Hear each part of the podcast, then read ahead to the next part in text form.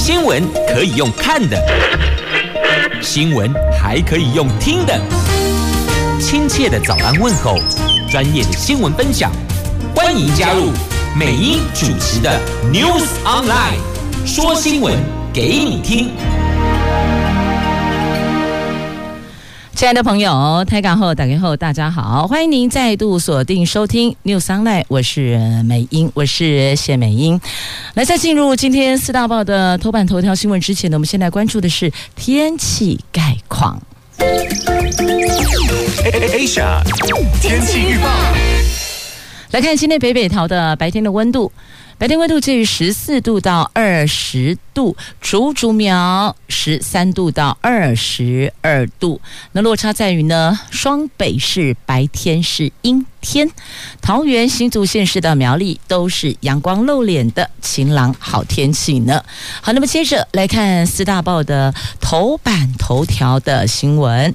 来，今天四大报是三则头版头。联合中时讲的都是防疫旅馆，而且是台北市的防疫旅馆呐。台北市有六家防疫旅馆沦陷，检疫期满之后确诊，恐怕会出现防疫的破口呢。那么在今天的自由时报头版头条跟经济日报头版头都是财经新闻呐，讲的都是股市哦。这半导体淡季不淡哦，台湾股市。一月份的红包行情是可以预期的。那经济日报讲的是内外资畅旺啊，有三大题材可望发酵。好，严格说起来，今天四大报就两个方向，一个财经，一个是防疫。好，接着来看的是哦，在今联合跟中时头版头条。自由时报放头版版面也有报道，台北市的防疫旅馆再爆群聚，有家长确诊，幼儿园停课两天呢。这假恐怖哦，这连隔壁都感染了 Delta 变异株。那台北市有六家防疫旅馆沦陷，连同桃园，等于目前我们台湾有七家旅馆破功呢。而且可怕的是哦。有些症状它是完全隐形，就是潜伏期长。无症状者等于就是隐形感染者是越来越多，这听起来真的让人背脊发麻呢。接下来又是农历春节的到来了，那专家呼吁哦，旅宿业者要赶快打第三剂，但这个第三剂你也得看第二剂什么时候接种，不是说要施打立马就可以注射，你得等间隔至少五个月的时间呐。因此，专家呼吁赶紧安排这一趴吧。来来来，防疫旅馆又登上头版头条了，又是防疫旅馆呐。指挥中心昨天公布了台北市新增了一起疑似防疫旅馆群聚感染。那这名个案在十四天检疫期满之后，第六天才确诊，不仅他已经回家跟家人同住，他也曾经到幼儿园接送小孩，等于进入社区六天了，因此引发了各界担忧。这会被成了防疫的破口啊！这个是台北市的第三起防疫旅馆的群聚感染，那连同桃园的这一起，等于我们有七家旅馆是破功的。那这一个确诊的个案是本国籍三十多岁的男性，住在台北市大同区，曾经接种。国药跟科兴疫苗各一剂。去年的十二月十二号从中国大陆回台湾，他是采十四加七的方案入境入住防疫旅馆的。那他在十二月二十六号居检期满。回家自主健康管理，但是在解除隔离前，在十二月二十四号采检的时候，他曾经反映他有头痛的症状，不过那个时候采检是阴性的，所以呢还是被解除隔离。回家之后，这个头痛的症状持续没有缓解。今年的元旦就前天，他在自己家里用家用快筛检验出是阳性的。当天是他在家里自主健康管理的第六天。那那几天的个案都跟家人一起生活，也有外出行程，裁剪的。数值发现他是传染性风险比较高的个案，而且已经回到家有社区足迹，这个就比较令人担心了。那居家隔离者包含同住家人个案的父母亲以及妻子，还有三名子女，总共有六个人，还有两位的密切接触者，总共八个人。他曾经去过幼儿园，去过超商，去过早餐店，因此在自主健康管理期满，大部分都在家。指挥中心昨天公告，有七位密切接触者的 PCR 检验结果都是阴性的。不过现在比较担心的是哦，就像这一名个案一样，他在居检期满也是有采检，采检阴性，所以才回家，才解除隔离回家的。所以现在 PCR 检验结果都是阴性的，我不知道后续是不是会有。可能有变化的风险哦，这个就不清楚了。那后续还是得要持续的注意身体的健康状况，有没有什么样的，就譬如说像头痛啊等等，跟确诊者的症状很接近的，一定要提高警觉，而且一有不对劲，立刻要到医院就诊，进一步的确认哦。那小孩。就读的幼儿园现在也喊停课了，裁减六十八个人呐、那防疫旅馆。已经有多次传出检疫期满之后才确诊的，台大工卫学院的教授陈秀熙说，从 Delta 个案就发现确诊者的潜伏期拖很长，可能超过十四天到二十天以上，而现在这个 Omicron 的潜伏期也很长，所以等于说这两个变异株的共同的特性就是潜伏期长，因此就会变得更难处理长。在自主健康管理结束之后，病毒量会突然升高，然后又降下来，这真的是难以预测。那这些确诊者多半打过疫苗，而且是没有症状的确诊者，所以担忧社区中的隐形感染者会越来越多样。接下来又进入春节期间了，春节期间入境者人数会大大增加，所以呼吁民众防疫绝不能放松，尤其是许多长辈第二剂疫苗的保护力已经开始下降，应该尽速接种第三剂疫苗。这不单是哦，长者，那在旅宿业工作的。同仁们也应该要赶紧安排施打第三剂呀！在台湾感染症医学会的名誉理事长黄立明说，越来越多防疫旅馆破功，可见在旅宿工作的第三类人员感染风险是远远高于医护人员的。一旦这一环没守住，病毒可能就入侵社区了。指挥中心应该让第三类接种对象尽快施打第三剂，不要再死守五个月间隔的原则了。但有五个月的间隔原则，应该是有它的道理，所以这可能就还是要交给专家学者去讨论。到底要不要守住五个月的原则呢？这可能他们要去讨论出来之后，给一个共识、一个方向，大家就遵循这个方向一起向前行吧，一起对抗病毒吧。那陈时中说，是否缩短间隔，必须要专家研判。那符合接种第三剂。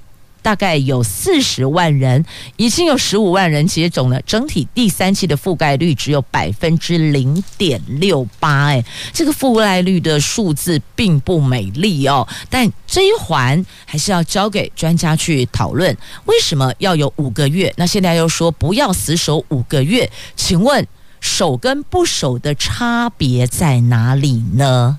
继续来关注疫情，美国、法国的奥密克戎炸锅了，口罩松了就有可能。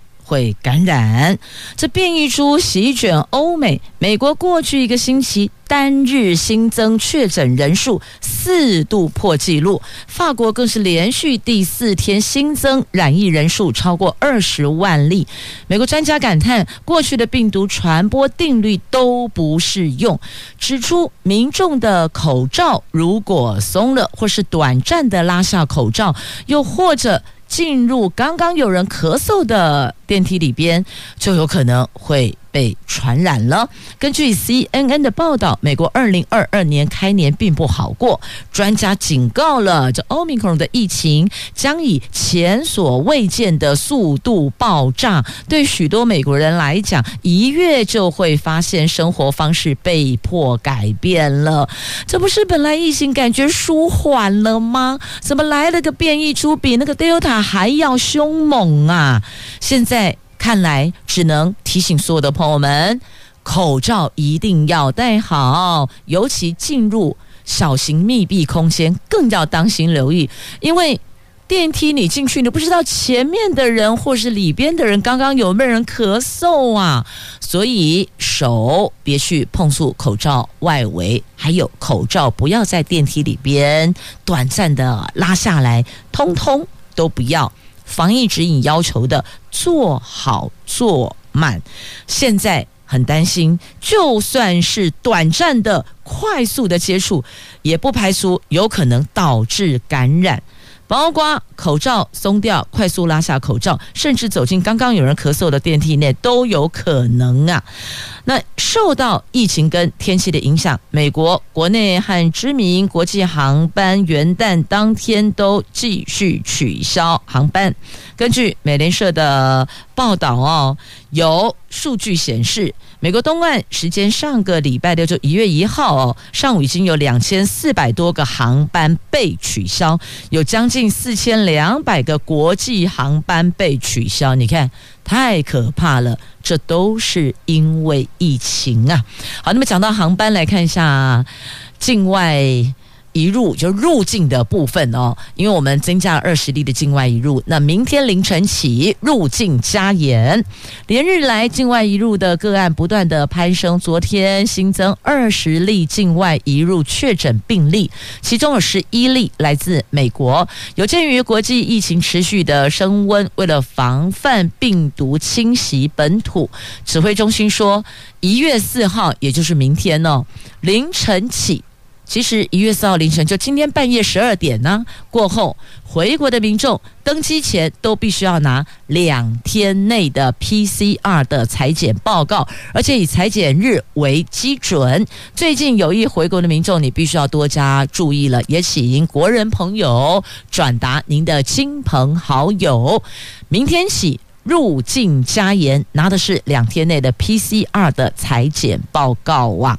啊，这是因为发现最近境外移入的确诊者增加了，我们很担心这一块成了防疫破口，所以只好拜托大家要遵守防疫指引了，这样子对大家都好啊！经济日报跟今天自由时报的头版头条，台湾股市一月份的红包行情可以预期，因为内外资喊旺啊，有三大题材渴望发酵，所以期待稍后开盘的台湾股市会开红盘哦。这半导体淡季不淡呐、啊。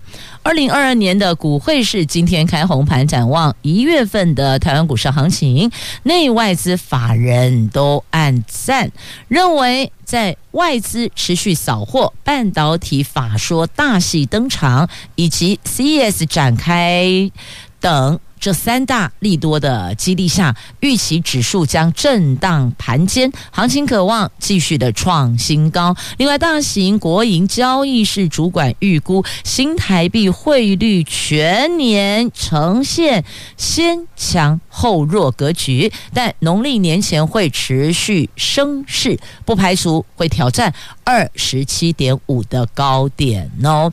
那包括富邦投顾的董事长、第一金的投顾。董事长、统一投顾董事长、台新投顾总经理、元富投顾总经理等这五大法人都对台湾股市今年元月行情保持乐观看待呀。五大证券投顾董座总座指出，由于台股今年殖利率仍然是相当具有吸引力，预期将吸引内外资买盘持续认错回补，成为推动台湾股市一月份行情的重要催化剂呢。那此外，一月份起，国内外重要公司的法说会将继续将相继的登场。国际大厂包含高通、苹果等科技巨擘，国内厂商则以半导体厂为主。尤其是十三号的台积电是最受期待的。市场预期台积电法说会将释出正向利多，推动台湾股市冲高表态呀。所以从这来看。内外资喊旺，三大题材渴望发酵，因此一月份的红包行情可期呀、啊。为什么讲红包行情？因为要过节了，被贵你呀啦，被包昂包啊，所以这个叫做红包行情啊。那现在金元代工是供不应求，将延续到上半年，有近二十年。国历年开红盘，上涨几率高达七成呢。这近十年来上涨几率六成，近五年来上涨几率更是高达八成。而且过去十个交易日外资买超积极，今天红盘行情应该是可以期待的。好，这是《自由时报》跟《经济日报》头版头条的新闻。来，接下来我们关注的是在今天《中国时报》头版下方有关退抚新制的话题。退抚新制出炉了，銓叙部规划从一百一十二年的七月一号开始，也就是明年啊，新进的公务人员及教职人员改用公保加退休金的双层年金。那么。公保加退休金这个教职人员的部分才确定提拨制，并且比照劳退可以自愿增加提高，最高是百分之五点二五。以三十岁起当公务人员，六十五岁退休为例，如果平均年报酬率有百分之四，退休之后的所得替代率将近九成。蔡政府上任之后推动年金改革，为了解决退抚基金破产危机，大砍已经退休和在职公教人员的退休年金，同时为了避免前债后还，引发年轻族群不满，在公务人员退休资前抚恤法。中明定，从一百一十二年七月一号起，新进人员应该重新规划建立新退辅制度，成为公教年改的。最后一环。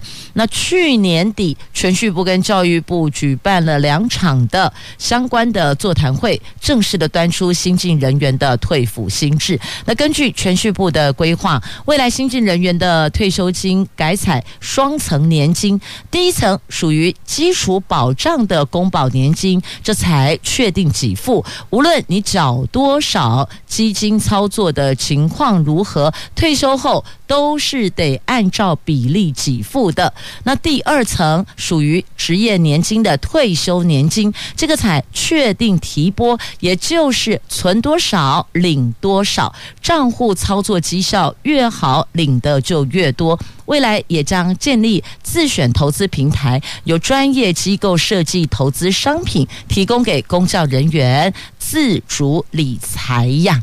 好，那么这是所得换算之后所得替代率最高可以接近九成的退抚新制啊。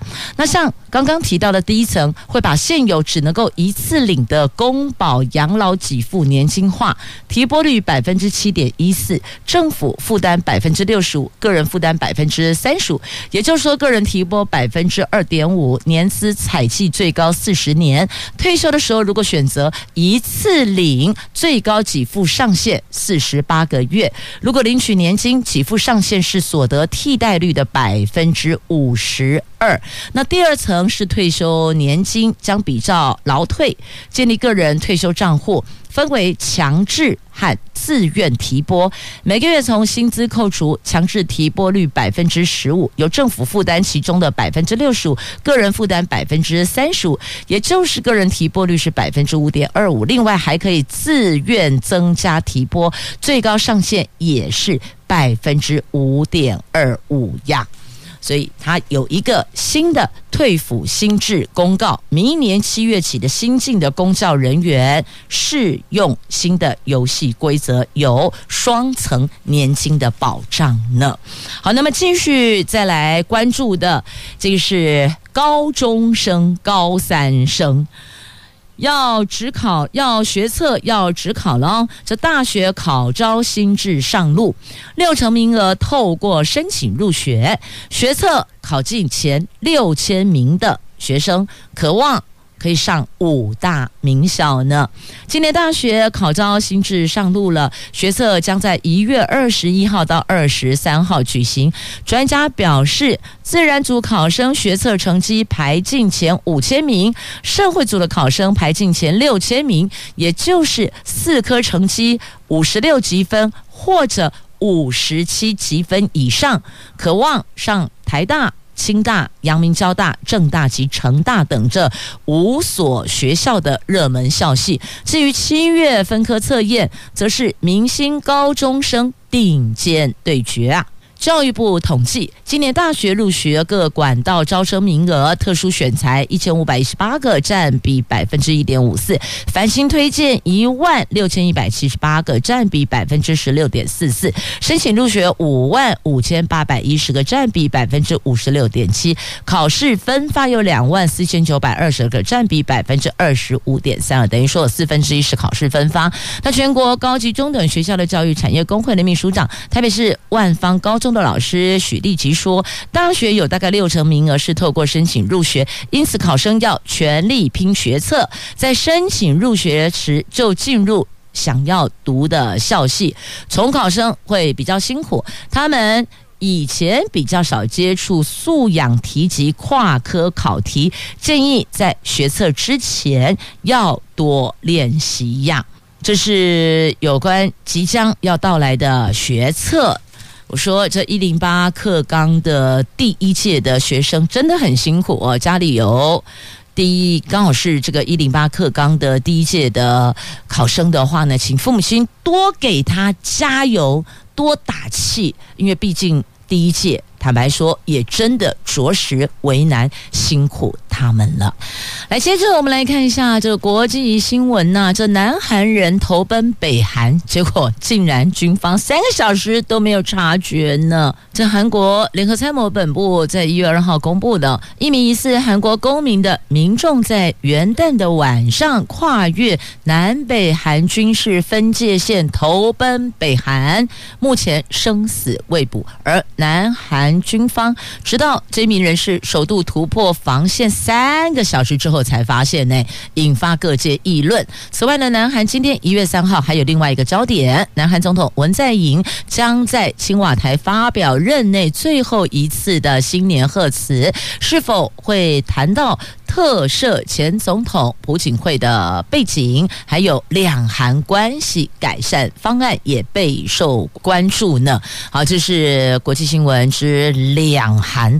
我之前都听是北韩投奔南韩，这比较少听到南韩投奔到北韩。那重点是在于呢，警戒漏洞暴露无遗，三个小时都不知道，这个有点离谱哎。超级离谱的哦！好，那么再来关注的这个是解放军的辽宁舰，辽宁舰出第一岛链，要展现远海作战的能力呀！解放军辽宁航号航空母舰的编队在。二零二一年十二月十五号，从东海穿越宫古海峡进入西太平洋，后续在冲绳附近海域展开了跨昼夜舰载机的起降训练，一直到二零二一年十二月二十五号，再经过宫古海峡回到东海。大陆军事专家就此说，这是一次在作战任务背景下进行的远海训练，相关活动代表大陆海军远海防卫作战能力已经初步形成。未来将进一步向印太等远洋进行训练呢。好，就是他们那儿在展现。他们远海的作战能力，当然不仅是给我们看，重点是给美国看呐、好，讲到美国，来，美国疫情大爆发，台湾驻美代表处有两位确诊，新增了两名确诊。那也因为哦，这个疫情，那接下来的北京冬奥状况到底如何呢？有奥委会的执行长哦看衰北京冬奥呢？因为疫情烧烧烧烧个不停，忧心到底能不能够如期举行啊？由于中国爆发了新一波的疫情，距离北京冬奥揭幕只剩一个月，加拿大的奥林匹克委员会的执行长说，越来越担心北京冬奥能否如期举行，但仍将持续会派员出赛。如果加拿大的奥委会认定运动员有安全之余，他们就会立刻退出北京冬奥。所以，因为这个疫情，这只是第一个跳出来担忧的。那后续还会有第二个、第三个呢？这疫情烧个不停，别说是因为中国有新一波的疫情，那欧洲染疫也破亿。确诊者破亿哦，人数破亿了，占全球有三分之一，所以等于说欧洲的这些初赛的运动员到北京去，北京也会害怕，然后进入北京，大家也害怕，所以既然两边都有顾虑，都会忐忑，那到底这个冬奥走不走下去呢？现在还没个。答案呐、但确实已经受到了关注吧。好，那么接着我们再来看的是，在今天《自由时报》头版版面的新闻焦点拉回国内了。来看一下这个千面女郎真厉害耶，她可以一边冒充法官，然后另外一边又变检察官，还真厉害呀！哈。他一个人通包了，但这样也能够诈骗千万元。这千面女郎，黄姓千面女郎，冒充法官、检察官，还冒充律师等身份骗取财物。只要跟他接触过的人，几乎都被他耍得团团转，连同居男友及同居男友的母亲全部都上当。他凭着三寸不烂之舌，诈骗一千八百万，总计。犯罪二十三起，有十名受害人判刑五年呐、在《自由时报》头版下方的新闻，好，看了这个负面新闻，会觉得心情比较不好，对吧？那我们来看看比较阳光正面的新闻吧。来看心灵捕手，这位资讯老师好厉害哟。导盲犬陪伴他走出忧郁，成了孩子的心灵捕手。这高雄市小港国中的黄老师，黄英语老师，原本他是资讯科老师，三年前因为视网膜病变而失去了视力，进而罹患了忧郁症，靠着家人及导盲犬的陪伴走出低潮，成为孩子的心灵捕手。他以自己本身的故事感动中辍生，让。中辍生回到校园，让受挫的学生找回自信。所以很多时候哦，你公告吹嘎转剖，但是那个效果并不好，说服力并不好。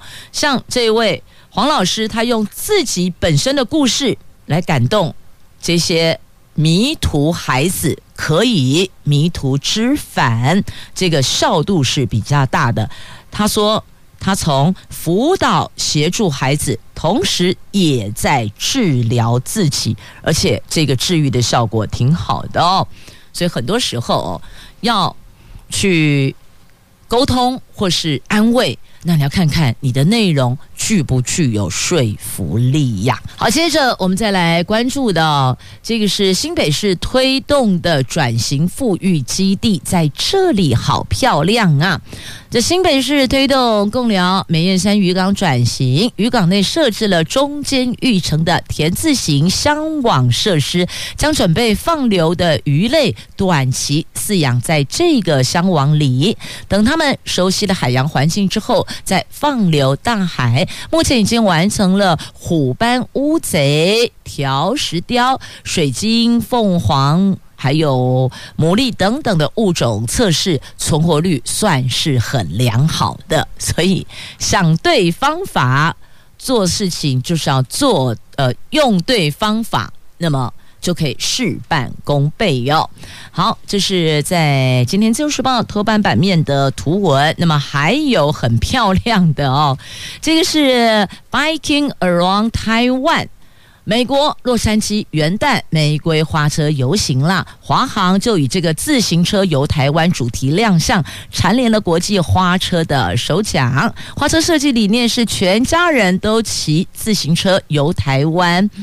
这个花车全长五十五尺，宽十八尺，高二十五尺。旅行途中行经阿里山，遇见小火车，好厉害哦！他自己可以设计哦。那品尝台湾小吃搂霸崩，配上珍珠奶茶，还搭配了凤梨、芒果、油桐花点缀，整体以 Q 版样式。非常活灵活现的呈现呢，所以也蝉联了国际花车的首奖那！太好了，恭喜恭喜！很多时候你会发现哦，不只是我国人，还有很多的企业体，只要在国际舞台上能够为台湾崭露头角的，大家都尽心尽力呢。接着我们来关注在今天中时 A 六财经综合版面的头条，这阳明海运酿茶壶内的风暴为什么？因为年终瞧不拢啊！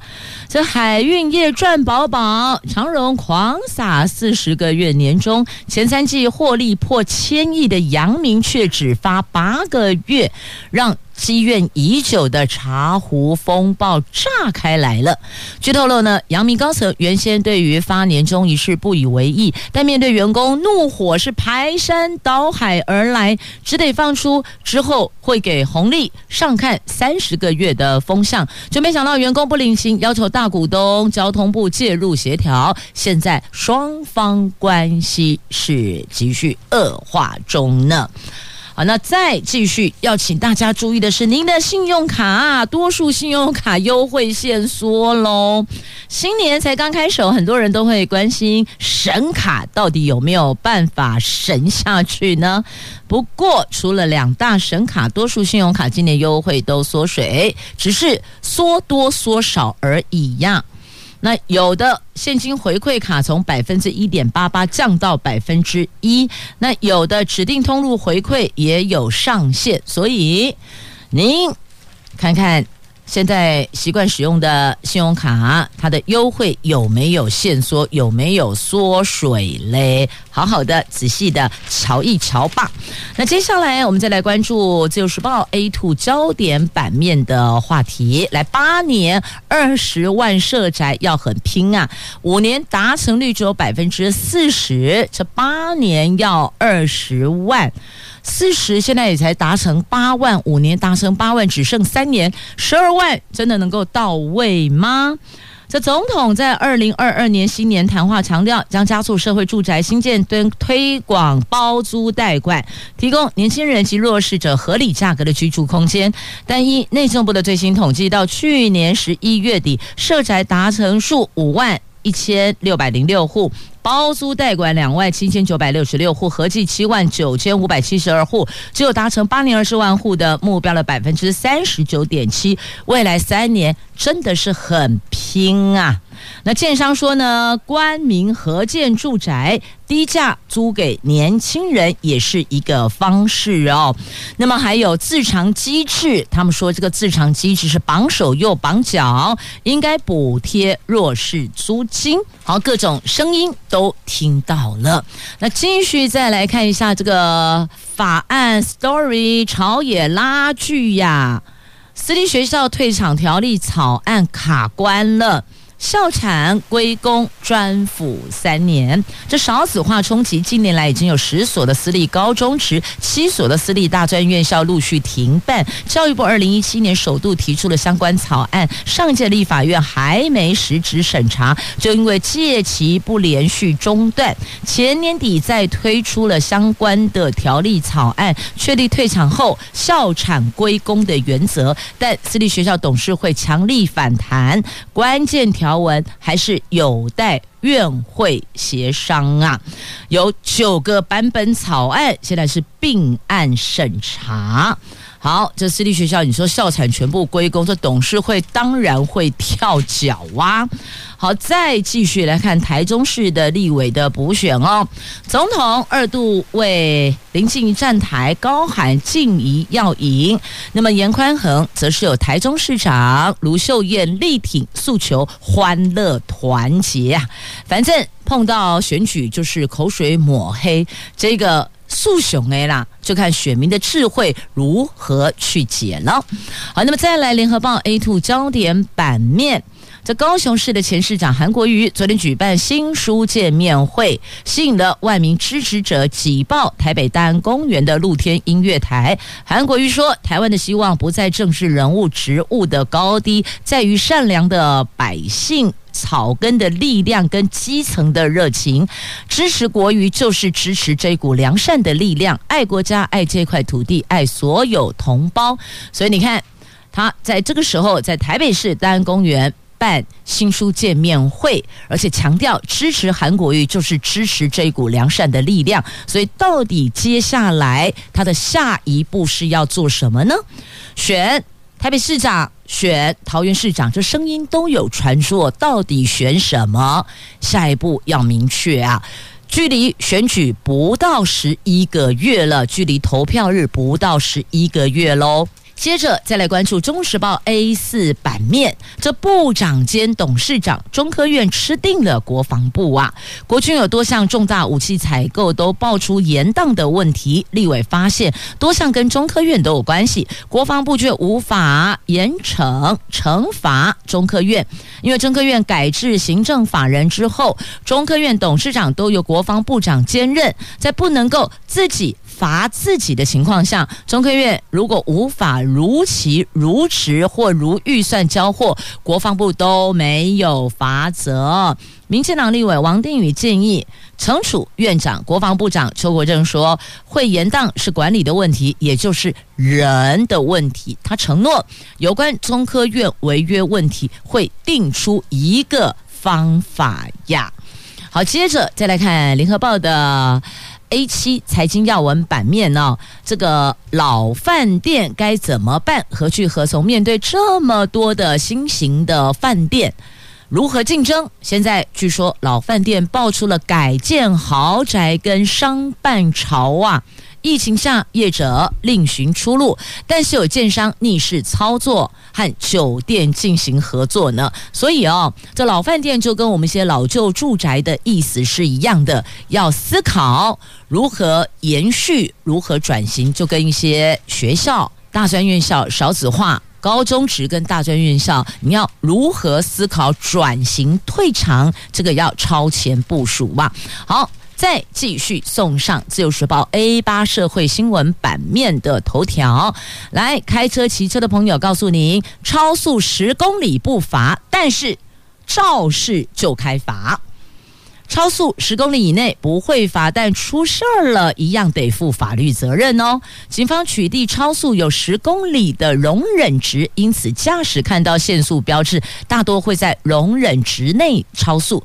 不过，万一的话，因为这样发生人员死伤，一样驾驶还是得负起超速责任的哦。所以这个要特别提醒大家，虽然有容忍值不罚，但是如果出事儿了，还是得开罚的。所以预请大家还是遵守速限，安全第一呀！说声感谢朋友们收听今天的节目，我是美英，我是谢美英，祝福你有愉快美好的一天。我们明天空中再会了，拜拜。